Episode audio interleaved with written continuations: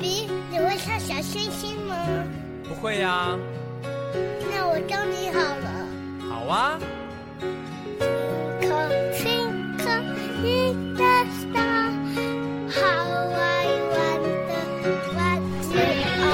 你有跑调哦。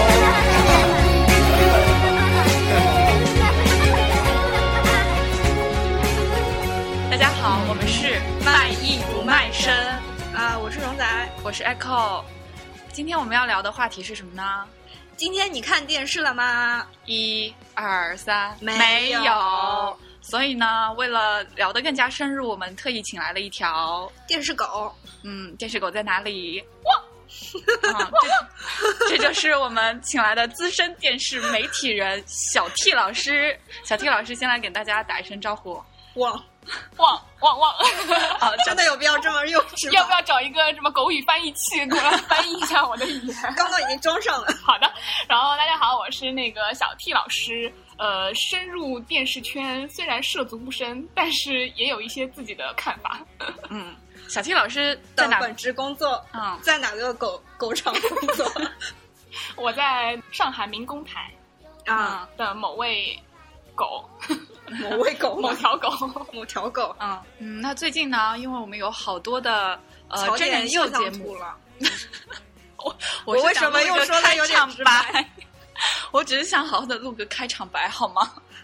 人家只是想做个安静的美男子。好啊、那今年夏天呢，又有很多的真人秀节目登陆了荧屏，比如说有《爸爸去哪儿》嗯好声音》嗯，以及多年以来都非常火的《快乐大本营》等等。嗯，所以呢，我们就想要来聊一聊，现在到底还有多少人在荧屏前面看电视节目？嗯，那首先先来吐槽一下吧，活跃一下气氛先来。问一下电视狗好了，既然在电视媒体圈，呃，听说你连自己做的节目都不看了，呃，因为就目前来说，我还是在做就是不是卫视的节目嘛，所以就是而且就是从我们这档节目的就是来说的话，就是地面频道年轻人已经很少了，就是而且我也就是我们前两天还在就是在说，就是说呃，二零一四年上半年就是基本上所有的那个收视群体，嗯，就基本上年轻人在不断的减少，不断的减少，但是老年人的那个收视情况还比较稳定，这样。呃荣仔最近呢一个月内唯一打开电视看了的综艺节目，只看了一期《中国好声音》。嗯嗯，我也最近有在看《中国好声音》，但是就觉得越来越没有以前的那种激动的感觉了。就无非是唱歌，然后评委争一争啦。而且我尤其让我感到很迷思的是，其实我一一点都听不懂这个人唱的好不好，可是我却一直在看。就有些人明明觉得唱的很好，导师会说啊，还有一些小的方面需要打磨一下，或者有些小瑕疵，然后脑内世界就是你妹的，为什么我听不懂？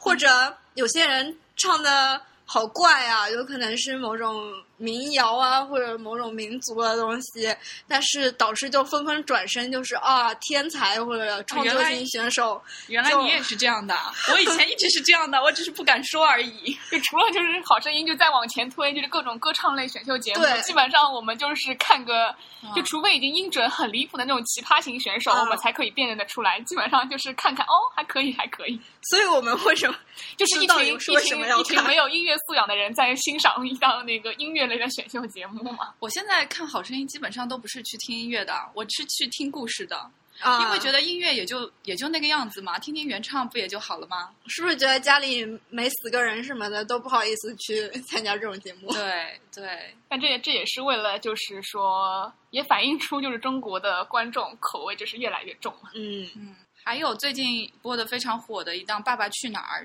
大家感觉怎么样？就是我最近的新宠就是那个姐姐，然 后就是她开创了就是那个丑萌丑萌的风格。就是第一集的是、第二《爸爸去哪儿》第二季第一集放出来的时候，大家觉得啊，怎么有那么丑的人，就是嗯狂抨击。但是现在就是慢慢的几集下来之后，反而就她的人气还是蛮高的一。秒一秒变粉丝，对，是然后说到《爸爸去哪儿》，还有就是网上他们就说，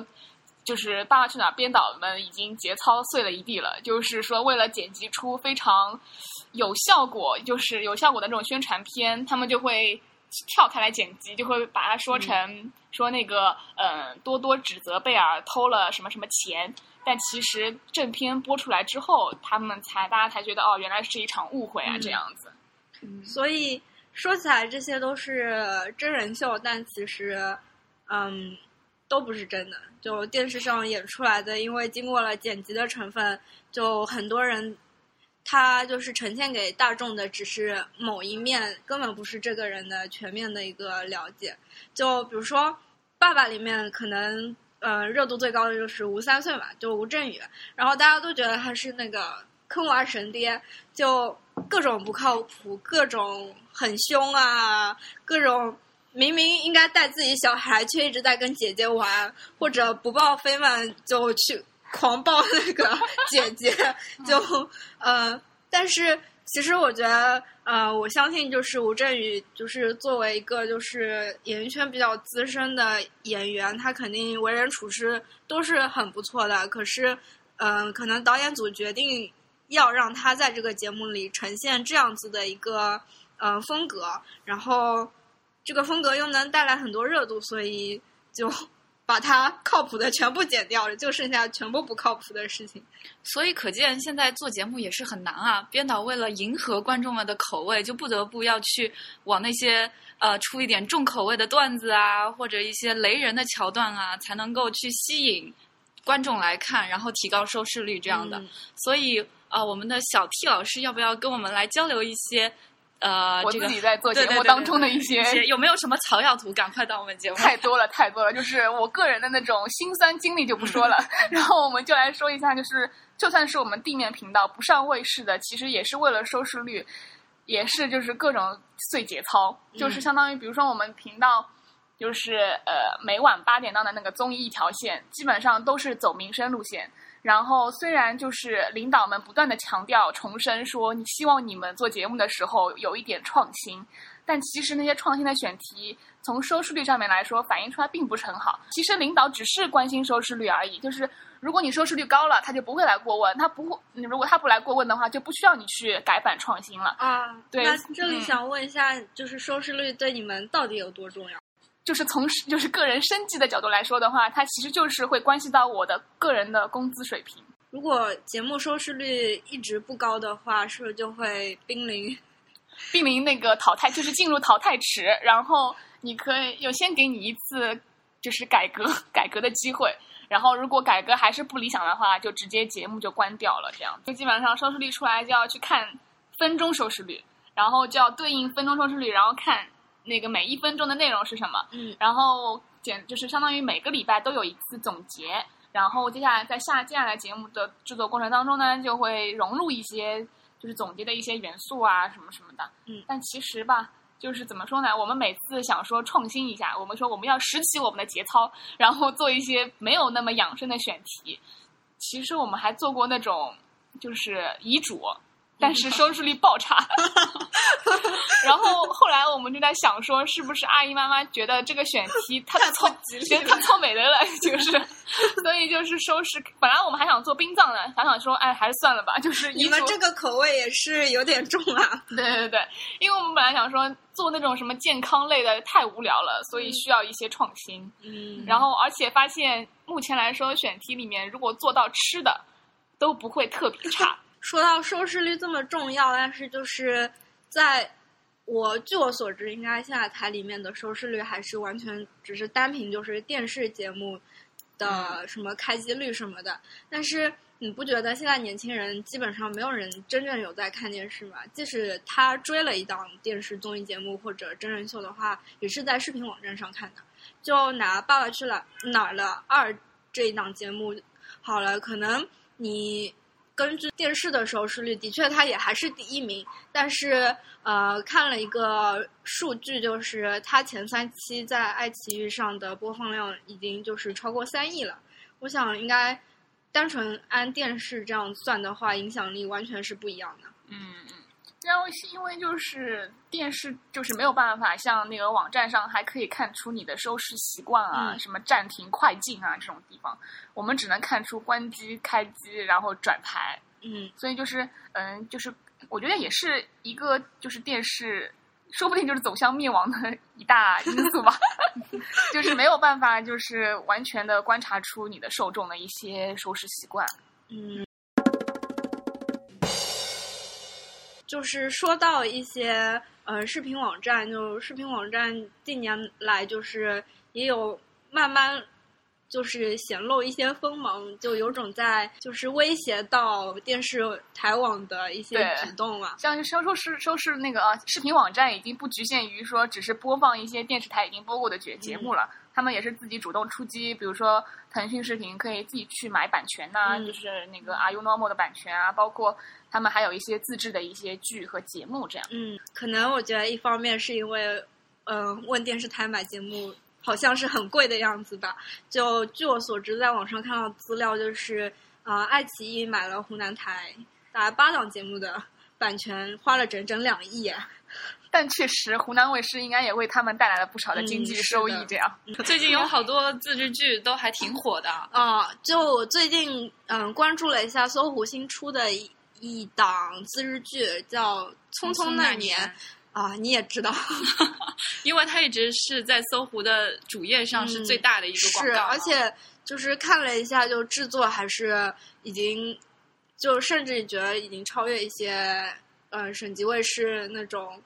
那婆媳剧啊、育儿剧啊什么的。有一个非常明显的感觉，就是视频网站做出来的剧，它针对的年龄层都是二三十岁，像年轻人一样嗯。但是电视台就已经垂垂老去的感觉因为基本。上受众受老年人都是都是看电视的。嗯，对，嗯，所以是不是说，如果再过个二三十年，随着这个我们这一代的成长起来，呃，我们可以展望未来电视，没准就没落了。但是电视好像据我所知，也是就是包括其他各大其他国家的一些节目，也是在寻求就是那种跟手机，就是比如手机客户端，然后可以让观众们参与到这个节目当中来。有一个就是模式，就是有是也是一档歌唱节目。然后有选手到我们这边到节目里来歌唱，然后来唱歌，然后他们就会站进一个玻璃的房间里面，然后其实这是一个像浴室，嗯，就是那个歌手边唱歌，然后观众们就可以通过你的手机 APP 下载，嗯，然后点赞，嗯。或者是给他浇水。对，或者浇鸡蛋，然后嗯你就可以选择，就是如果它的那个呃好评度越高嗯，它的水是热的，然后如果就是差评越多，它的水就是冷的，嗯，然后就是其实这种参与度还是就是 我以为我以为是边看他唱歌边看他脱衣服。没有 哦，他们那个唱歌的时候穿的都是泳装，哦，顺便可以看一下他们的身材。哦，啊、这个看起来多重双管齐下啊果然，重口味，我喜欢。就是电视在那个没落的之前开始秀秀下限了。对对对，啊，哎，就是这种由观众来操控那个选秀的一些进程，让我想到了之前的那个超超女啊、快男什么的。嗯当年超女第一届的时候，所谓你有没有发过短信？我没有，我好像发过呢。我还记得那个时候在来福士门口还会有你投给了谁？对，还还有还会有很多粉丝就在那边自发的。对，超女绝对是很现象级，在中国电视史上很蛮火的，蛮超火的。对一个转折点吧，真人秀的转折点。嗯，但是要说到互动性的话，我觉得还是网络视频的互动性要做的会更加好一些。包括现在各种弹幕啊，就是对还蛮对对蛮对对对。嗯这种就是电视完完全无法企及的。那我们来说一说大家比较喜欢的网络视频好了。好，万万没想到，王大嗯锤，还有屌丝男士，呃，小说其实我觉得也是一道非常非常符合我的品味的逼格是吗？对，嗯，但啊，我刚刚上网查了一下，小说第二季的点击量、播放量有整整超过三亿，所以有超过三亿的人跟你 逼格高，逼格是一样的、哦。所以你们你们自己这么低的逼格，不觉得羞耻吗？我们已经这样了，就不想再改变了。说到呃网络自制剧的崛起，其实不得不谈的是 Netflix 它制作的这个、纸牌屋，对但可能它是计算了的是美国北美北美用户的一些嗯、呃行为方式，虽然挺挺好看的，但可能还没有击中我的，可能远远在那个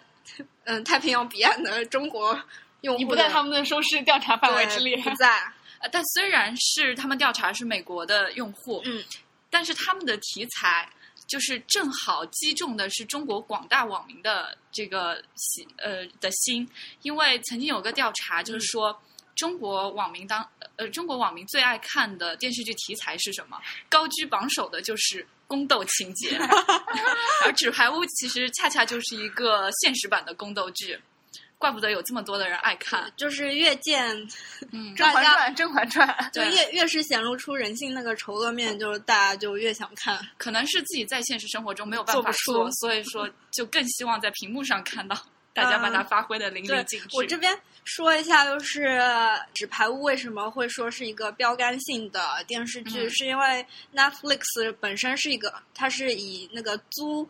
租影碟那个起家的一个公司之后，就转型变成了一个在线点播这样子的，嗯呃，互联网公司。那它就是是一个超级大的视频网站嘛，它就可以在自己的数据里面每天分析至少超过三千多万个的用户行为，他会去研究呃用户在看视频的时候到底在哪个点他会按暂停，他什么时候回播重看些什么东西，还有会研究所有人的评论和嗯、搜索请求，然后他们就发现了一个嗯、就是。一个关系，就比如说，嗯、喜欢看老版本《纸牌屋》的观众，他刚好喜欢某一个导演，然后他又都刚好喜欢某一个明星，他们决定翻拍《纸牌屋》，所以于是就找了大家都喜欢的那个导演跟嗯明星，就可以确保这些人是绝对会去看这个剧的。我听说最近上映的那部《小时代》也是有用到这个技术。嗯，去看就是一二部的时候，算是男主角公明的演员被换成了景荣嘛。嗯，就是《小时代》上映之后，发现，在社交媒体上，大家对这个演员的评论不是很高，评价不是很高。于是，于是就决定啊，那我立马下面对续集就把它换掉。还有大家第一、第二部出来之后，大家就是对郭采洁演的那个顾里的角色，就是好评度比好评好评度超高，甚至有点盖过营销的那个锋芒了。所以就第三、第四季就。可能第三季大家也就发现，基本上全片大主角就是郭采洁了。会不会多结点片酬啊？再说到另外一个网络视频，呃，它是被呃很多呃口水骂声淹没掉的，导致他拍好的第二集没有播出。这个就是《来吧，孩子》，嗯。我不知道你们有没有看这部片子啊？不过，就是我这边觉得它应该不能算是网络视频，为什它它在电，它其实是是在手台里播在电了对，视台对是电视台自己制作的，但是也是因为它是播了第一季就被第一集就被停播嘛，也嗯。是这个触发了一种病毒式的传播吧，就是因为物以稀为贵，它没有再播下去，越被封了，他们就越被封了，然后大家就一拥而入去那个视频网站嗯去看这一集的节目。我以为就是中国观众的口味已经很重了，没想到重到要直播分娩过程的时候，观众又受不了了。应该是广电总局觉得、啊 总总局觉得大家受不了，但事实证明大家非常想看。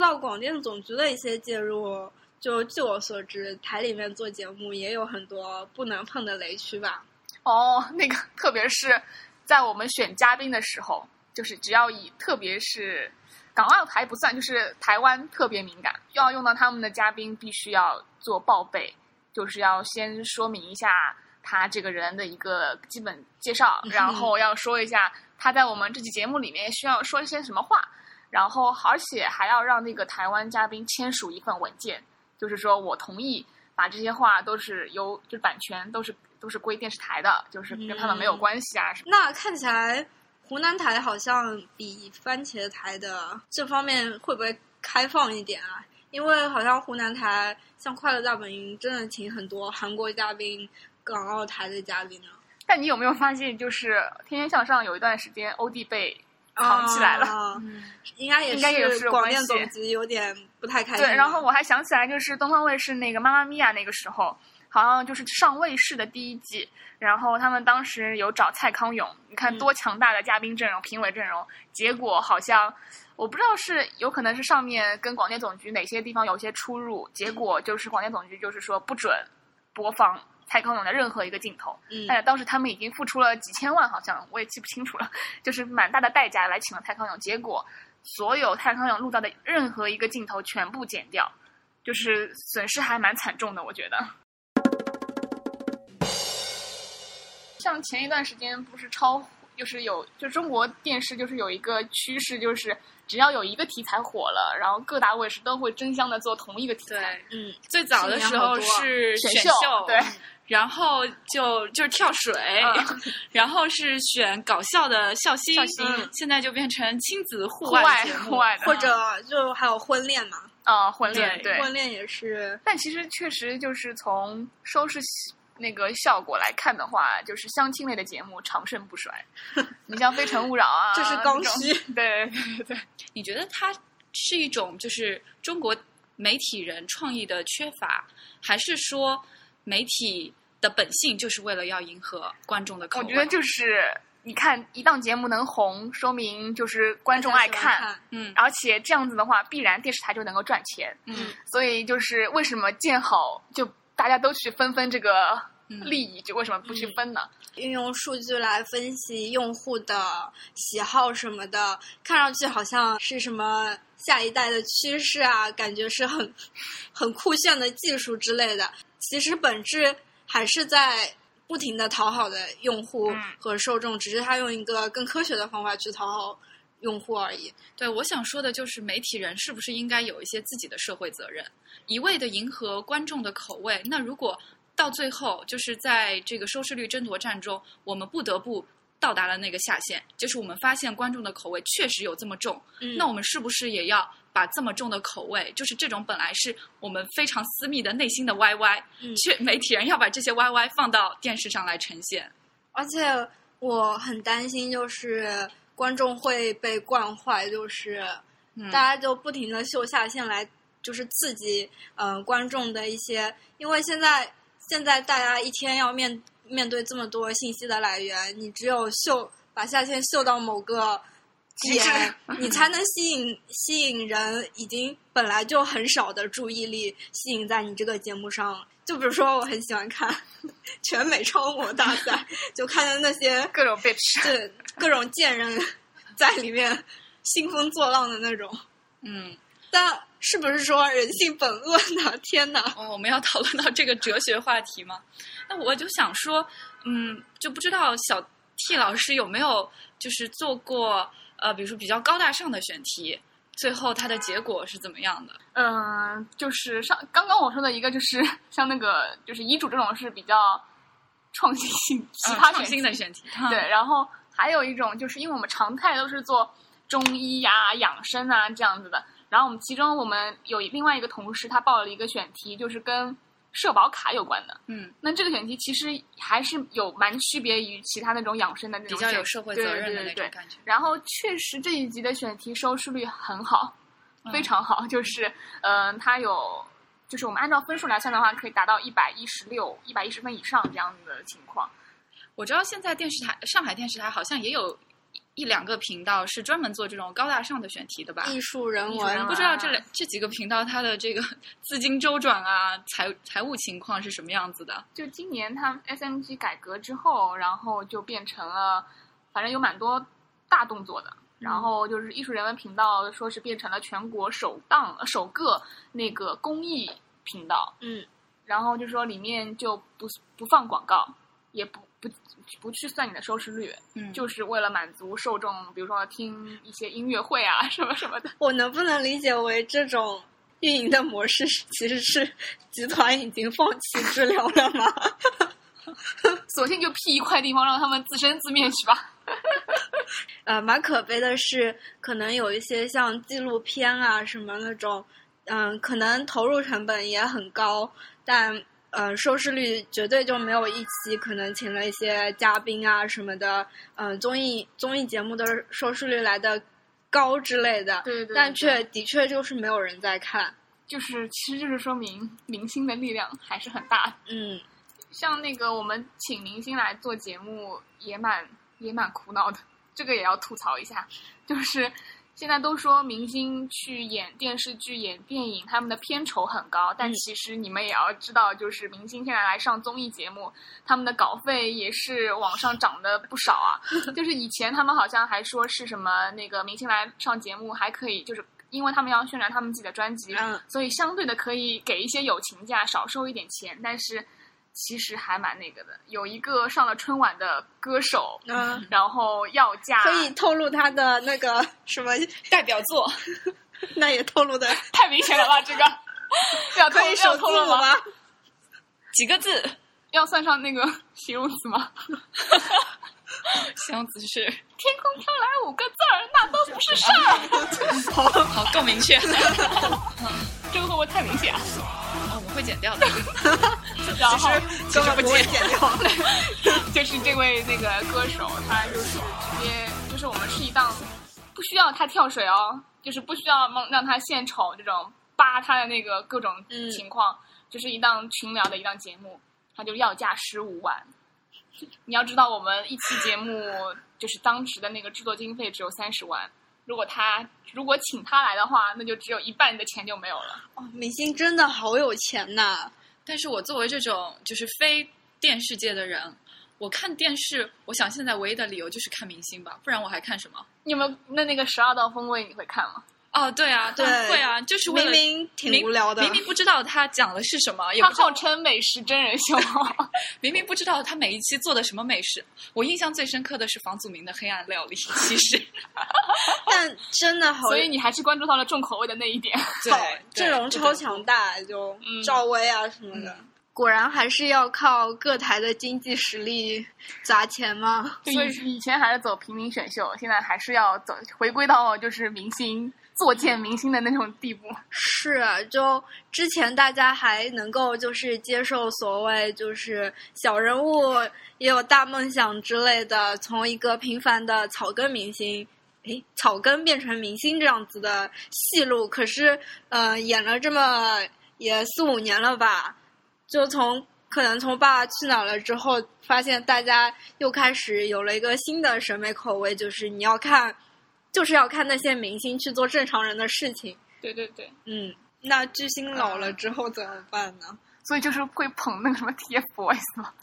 反正我觉得，就是韩国他们节目制作的时候，像什么 Running Man 啊这种，他们因为每周都要找这种嘛，他们就是他们的主要班底不会去找那种大明星，他们反而就是会捧一些比较小咖的人，相当于他们通过他们自己节目把这些人捧出来之后，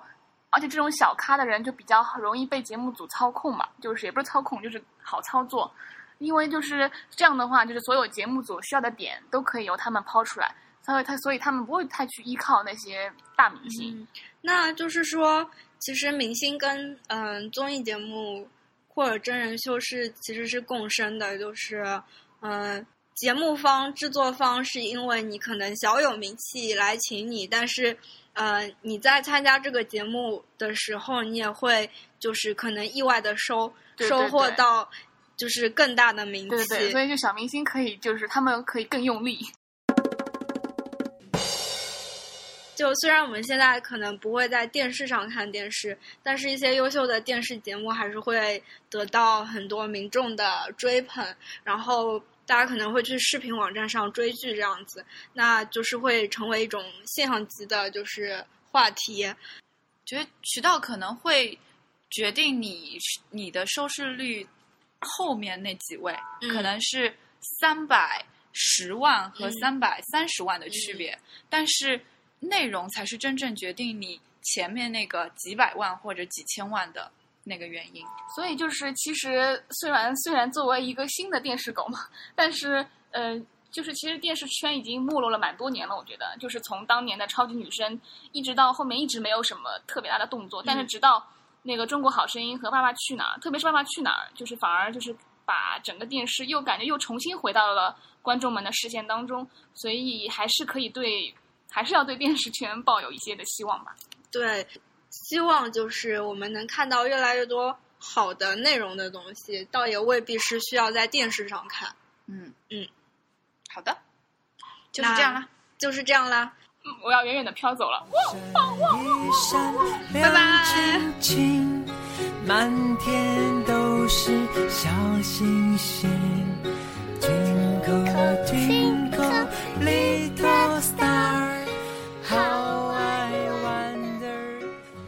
掉喽！